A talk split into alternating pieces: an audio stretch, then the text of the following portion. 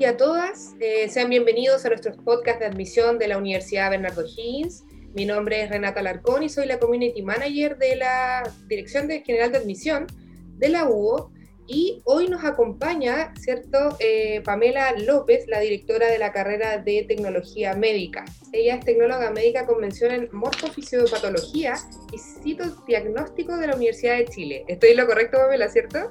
Estás en lo correcto. Ya, perfecto. Doctora en Ciencias Biomédicas de la Universidad de Chile, miembro de la Sociedad Chilena de Genética y tiene experiencia, ¿cierto?, docente en educación superior de pre y posgrado, y además de la participación en proyectos de investigación en educación superior y genética humana. Un tremendo currículum, Pamela. Muchas gracias. ¿Cómo estás, Pamela?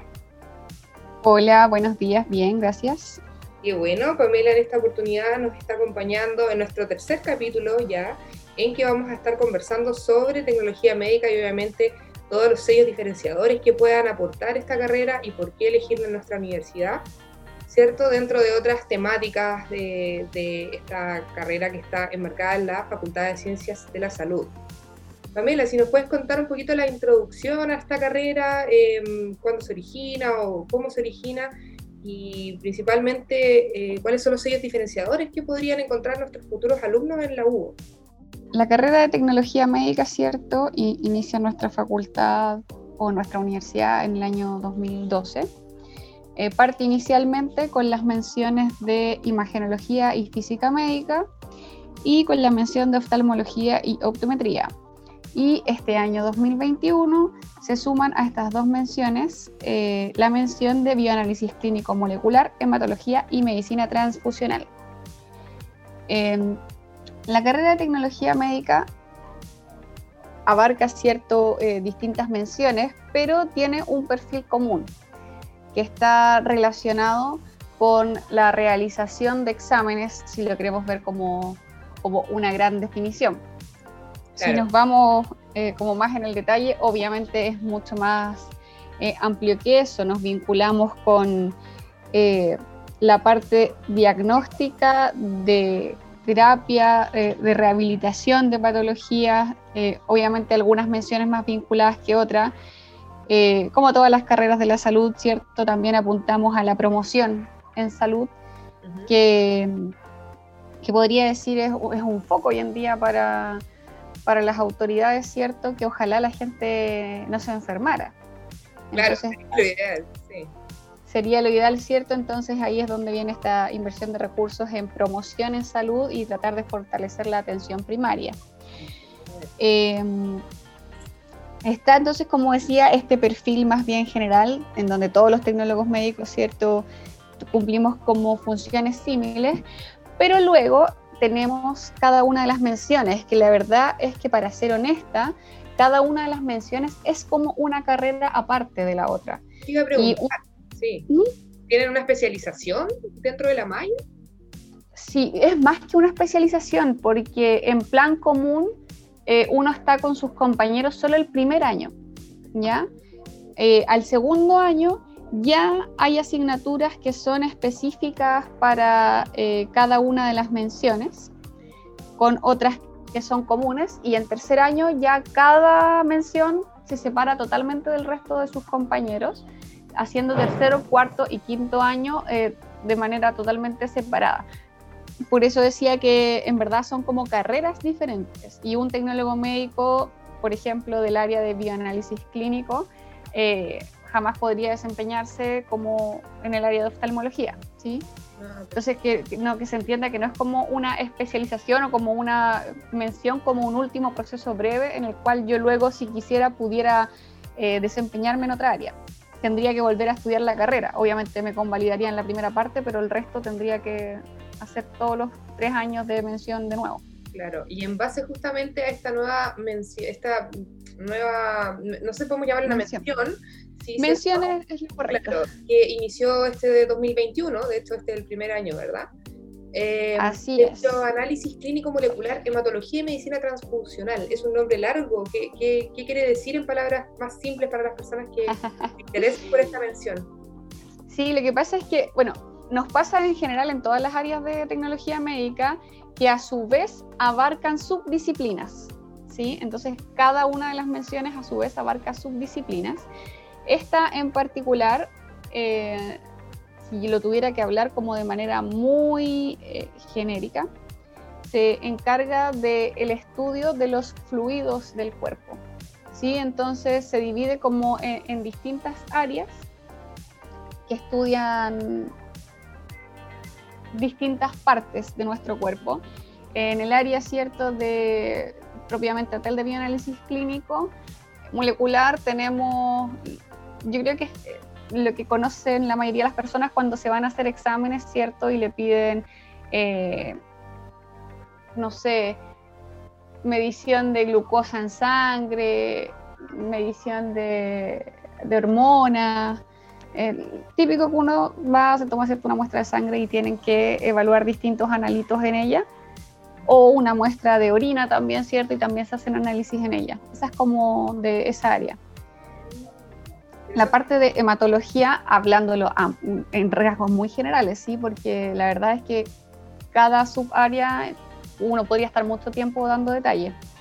En el área de hematología, lo más conocido ahí son los protisanguíneos, en donde uno puede hacerle como recuento de distintos componentes ciertos de la sangre, eh, como glóbulos rojos, linfocitos, y ahí se va volviendo cada vez más específico porque se pueden hacer análisis de subpopulaciones del linfocito, pero como digo, es como que cada uno en su mundo. Bien amplio, la verdad.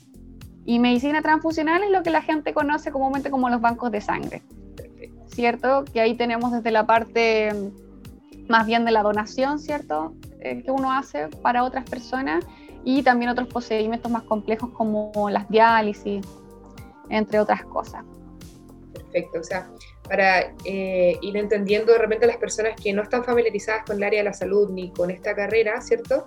Eh, por ejemplo, si yo tengo una torcedura de tobillo o algo así, la persona que me hace ese examen, esa radiografía, es un tecnólogo médico, ¿cierto? Es un tecnólogo médico específicamente ahí del área de la imagenología. Perfecto.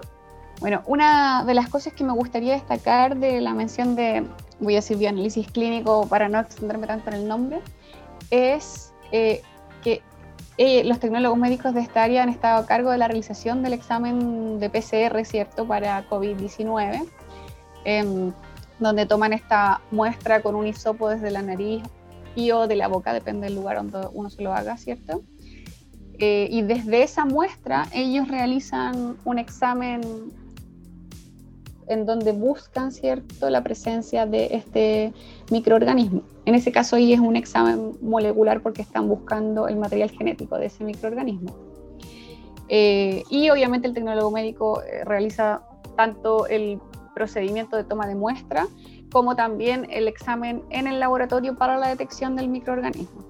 Entonces ahí han estado al pie del cañón nuestros colegas. Sí, me imagino que sí, ¿cierto? El área de la salud completa ahí trabajando para poder combatir este virus. Em, Pamela, dentro de, los sellos diferenciadores ¿cierto? que tiene nuestra carrera en la UBO, ¿cuáles podrías destacar para que los futuros alumnos puedan conocer también eh, por qué estudiar en nuestra universidad y la carrera de tecnología médica? Perfecto. Bueno, eh, para que nuestros futuros alumnos ¿cierto? sepan, eh, nosotros hace poco hicimos un proceso de, de, revisión ¿cierto? de nuestras mallas y actualización eh, en busca de estar más acordes con el mercado actual. Y en ese contexto le hemos dado un sello diferenciador a cada mención, con áreas en específico. Eh, mencionando lo que ya hablaba de bioanálisis clínico, el sello es el área de la biología molecular, ¿cierto? Porque hoy en día se utiliza mucho para el diagnóstico, permite hacer eh, diagnósticos más específicos, por ejemplo, de un cáncer, así como también otros estudios que, no voy a profundizar porque obviamente sería muy técnico, pero una, un buen ejemplo ahí es poder hacer eh, análisis como de caracterización muy específica de un tipo de cáncer a nivel molecular. Entonces, nuestro sello diferenciador ahí es el área de la biología molecular. En el área de imagenología y física médica, nuestro sello diferenciador es el ultrasonido, conocido también como el área de la ecografía. Em, en donde obviamente la idea es potenciar a nuestros estudiantes en esta área para que puedan salir eh, directamente preparados a ejercerla y no tengan que pasar por algún eh, como diplomado o estudios previos para poder ejercer directamente la mención. Claro. Y en el área de la oftalmología y optometría eh, incluimos como sello diferenciador el área de la baja visión y la terapia visual, que es un área que lleva pocos años en, en oftalmología desarrollándose en este país y que tiene que ver con todo lo que se puede hacer con las personas que tienen un porcentaje de visión muy baja y que antes los categorizaban, eh, digamos, prácticamente como personas ciegas. Eh, hoy en día se sabe que ese poco porcentaje que tienen de visión eh, se le puede dar un uso o se puede aprovechar para que la persona tenga una mejor calidad de vida. Entonces, esas, como respecto a cada mención, tenemos áreas que potenciamos para tratar de, obviamente, posicionar de mejor manera a nuestros profesionales en el mercado laboral. Sí, por supuesto, de todas maneras. Igual mencionar que esta carrera está en jornada diurna, ¿cierto? Y que tiene una duración de 10 semestres. Así es. Cinco años. ¿Esto contempla la tesis, examen de grado? ¿Cómo es el egreso? Sí, eh, bueno, la carrera de tecnología médica considera el grado de licenciado en tecnología médica. Recuerden que no todas las carreras profesionales tienen grado académico. El grado académico se obtiene finalizando el cuarto año y el hito que otorga el grado, además obviamente de haber cursado los cuatro años, ¿cierto? Es la realización de un proyecto de grado durante todo el cuarto año. Y luego viene el ciclo de titulación en donde se suman algunas asignaturas más y obviamente lo más importante se suma eh, la práctica profesional y luego de finalizados estos 10 semestres entonces se obtiene el título profesional de tecnología médica con mención M. Y ahí obviamente dependiendo de la que cada alumno decida cursar. Claro, perfecto. O sea, en el fondo salen con el título profesional de tecnólogo o tecnóloga médica, ¿cierto? Más el grado de licenciado. Así es. Perfecto. El grado de licenciado, para los que no saben, eh, obviamente les permite hacer clases en las universidades y les permite postular directamente a un doctorado, si así lo quisieran, o un magíster. En el fondo, eh, ahí lo destaco porque muchas personas piensan que para ser doctor primero tienes que ser magíster, y no es así. Lo que sí uno necesita el grado académico eh, inicial, que es ser licenciado. Y siendo licenciado, uno puede continuar estudios para ser o magíster o directamente si quiere obtener el grado de doctor. Perfecto, súper, súper claro. Ya para ir cerrando esta, este podcast, ¿cierto?, de la carrera de tecnología médica, nos gustaría saber, eh, Pamela, el perfil del profesional que egresa de la UBO. ¿Qué, perfil es? ¿Cómo lo podemos describir?